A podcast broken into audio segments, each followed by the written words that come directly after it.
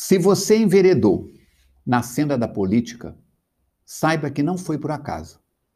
Deus colocou em suas mãos o destino de sua pátria, através do município, do estado ou da federativa. Desperte sua consciência íntima para assumir essa tremenda responsabilidade. Muito lhe foi dado e por isso muito lhe será pedido. Não deixe que a vaidade e os interesses pessoais o desviem da missão que o trouxe ao mundo. Conduz a pátria à felicidade e à paz. Mensagem para as nossas reflexões. Abrindo o podcast de número 48, na nossa quinta temporada. Lembrando que você é a pessoa mais importante dessa tarefa.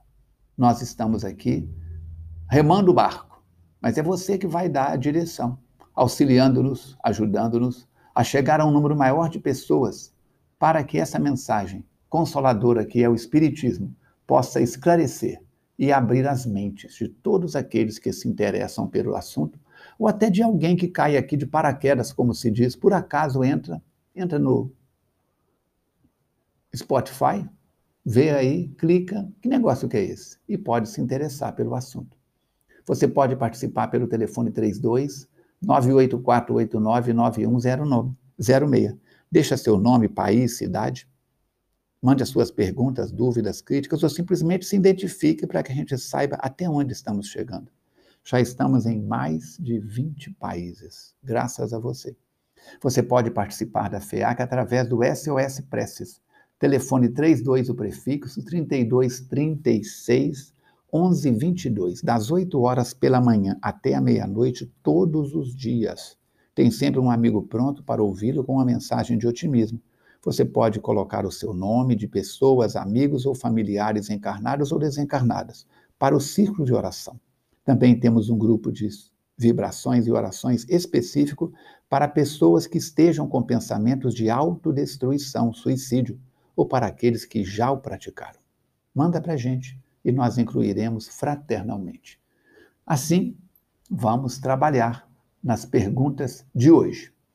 Falcone, para o homem de coração, as decepções oriundas da ingratidão e da fragilidade, dos laços da amizade, não são também uma fonte de amargura? São, com certeza. Porém, deveis lastimar os ingratos e os amigos infiéis serão muito mais infelizes do que vós. A ingratidão é filha do egoísmo, e o egoísta topará mais tarde com corações insensíveis, como seu próprio o foi. Lembrai-vos de todos os que fizeram bem, dos que fizeram mais bem do que vós, que valeram muito mais do que vós e que tiveram por paga a ingratidão.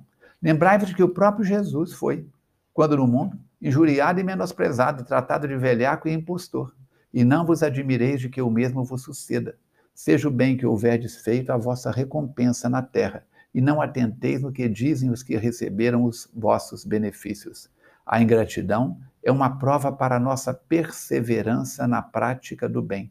Ser-vos-á levada em conta, e os que vos forem ingratos serão tanto mais punidos, quanto maior lhes tenha sido a ingratidão. Livro dos Espíritos, questão 937, vai contribuir para ampliar os seus conhecimentos sobre isso. As aparições de espíritos são reais? Sim. Os fatos provam que existem verdadeiras aparições, explicadas perfeitamente pela ciência espírita e só negada pelos que nada admitem além do mundo visível. O fenômeno da aparição pode dar-se de duas maneiras. Ou é o espírito que vai encontrar a pessoa que o vê, ou é o espírito deste que se transporta e vai encontrar a outra. O mais interessante nesses casos é o que se deu com o médico Dr. Félix Malo, que tratara de uma jovem senhora a quem recomendara passar alguns tempo no interior do país. Seis meses depois, bateu à porta do seu consultório. Era a sua cliente que vinha lhe dizer: Senhor Malo, venho dizer-vos que morri. Isso está na Revista Espírita de 1861, página 207 e 211 vale a pena conferir a revista espírita, ok? Hoje eu recebi uma foto de uma trabalhadora da nossa instituição, a FEAC, e um grupo de amigas reunidas para comemorar o aniversário de uma delas. E de repente, atrás, justamente dessa que era aniversariante, aparece a avó dela, na foto sorrindo e fazendo e fazendo-se visível e registrada pela câmera. Então vamos ver que a aparição pode ser a tal ponto. Muito bem. Próxima pergunta. Que é médium? Por favor, Falcone. Tem variedades os médiums de influência física e os de influências morais? Três perguntas numa só. Ah, então vamos lá. Três variedades de médiums de influência física, seis variedades de médiums de influência moral. Foi a nossa pesquisa. Médium, do latim medium, meio intermediário, é o nome que se dá à pessoa acessível à influência dos espíritos e aos indivíduos mais ou menos dotados da faculdade de receber e transmitir suas comunicações. Para os espíritos, o médium é um intermediário, é um agente ou é um instrumento mais ou menos cômodo, segundo a natureza ou o grau da faculdade mediúnica. Distinguem-se diversas variedades de médiums, segundo a sua aptidão particular para tal ou tal modo de transmissão, ou tal gênero de comunicação, são médiuns de influência física os que têm o poder de provocar manifestações ostensivas. Exemplos: médiuns motores, médiuns tipitológicos, médiuns de aparição, são médiuns é, de influências morais os que são mais especialmente aptos a receber e transmitir comunicações inteligentes. Exemplos: médiuns escreventes, psicógrafos, pneumatógrafos, médiuns desenhadores, médiuns falantes, médiuns inspirados e médiuns de pressentimento. Então tá aí. Quero saber mais. Allan Kardec, Instruções Práticas sobre as Manifestações Espíritas, página 41 a 43. Podem os espíritos guiar os homens nas pesquisas científicas e nas descobertas? A resposta é sim. A ciência é obra do gênio e só pelo trabalho deve ser adquirida, pois é pelo trabalho que o homem se adianta no seu caminho. Que mérito teria ele se não lhe fosse preciso mais do que interrogar os espíritos para saber tudo? A esse preço, qualquer pessoa poderia tornar-se sábia. O mesmo se dá com as invenções e as descobertas que interessam a indústria. Há ainda uma outra consideração: é que cada coisa tem que vir ao seu tempo, quando as ideias estão maduras para receber. Se o homem dispusesse desse poder de ficar consultando os espíritos para tudo, subverteria a ordem das coisas, fazendo com que os frutos brotassem antes da estação própria. Todos os inventores, pesquisadores têm com eles espíritos desta frequência auxiliando-os a partir do esforço de cada um deles. Confere isso na pergunta 28, item 294, livro dos médiuns. Mais uma pergunta. Pode-se reconhecer os espíritos pelas impressões que nos causam quando se aproximam de nós? Pode-se. Pode-se reconhecer os espíritos por essas, por essas aproximações. Muitos médiums reconhecem os bons e os maus espíritos pela impressão agradável ou penosa que experimentam a sua aproximação. O médium experimenta as sensações do estado em que se acha o espírito que chega próximo dele. Quando o espírito é feliz, seu estado é tranquilo, a sensação é leve, calma. Quando é infeliz, vem uma agitação, uma sensação febril e uma agitação que passa naturalmente para o sistema nervoso. Pode conferir no livro dos médiuns, item 268, parágrafo 28. Por que os espíritos não são todos igualmente perfeitos? Os espíritos não são indivíduos perfeitos, porque em verdade são apenas as almas dos homens que desencarnaram. Olha em volta de você. Na sua família, no seu trabalho, todo mundo é perfeito? Você é perfeito? Eu sou perfeito? Não os quais, como sabemos, os espíritos não atingiram ainda a perfeição. O progresso espiritual faz-se gradualmente e algumas vezes com muita lentidão. Existem, por isso, espíritos de todos os graus e inteligência da moralidade. Confere no que é o Espiritismo, capítulo 1, segundo diálogo de Kardec, páginas 106 e 107. Como encarar as críticas que são feitas ao Espiritismo?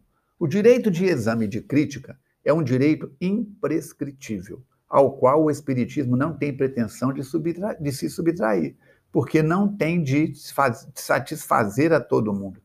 Cada criatura, pois, está livre para aprová-lo ou rejeitá-lo, mas seria necessário discuti-lo com conhecimento de causa. Ora, a crítica não tem, senão muito frequentemente, provado sua ignorância de seus princípios mais elementares, fazendo-lhe dizer precisamente o contrário do que ele diz, atribuindo-lhe o que nega, confundindo-o com as imitações grosseiras e burlescas do charlatanismo, dando, enfim, como a regra de todos, as excentricidades de alguns indivíduos.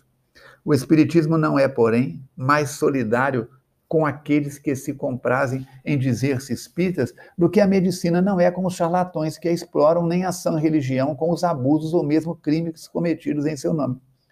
Ele não reconhece por seus adeptos senão aqueles que colocam em prática os seus ensinos, quer dizer, que trabalham para o seu próprio adiantamento moral, esforçando-se por vencer suas más inclinações, por serem menos egoístas e menos orgulhosos, mais dóceis, mais humildes, mais pacientes, mais benevolentes, mais caridosos para com o próximo, mais moderados em todas as coisas, porque são estes os sinais característicos do verdadeiro espírita. Quer saber mais? Capítulo 17, item 3, o homem de bem, depois vem o verdadeiro espírita, tudo lá. E também obras póstumas, curta resposta aos detratores do espiritismo, onde Allan Kardec registra. Certo? Fechamos aqui o nosso podcast de número 48, agradecendo a sua participação e vamos em frente, porque tem muita coisa para aprendermos juntos. Daqui a pouco vem o 49, vem o 50 e nós vamos começar uma nova jornada a partir do 51. Não é isso?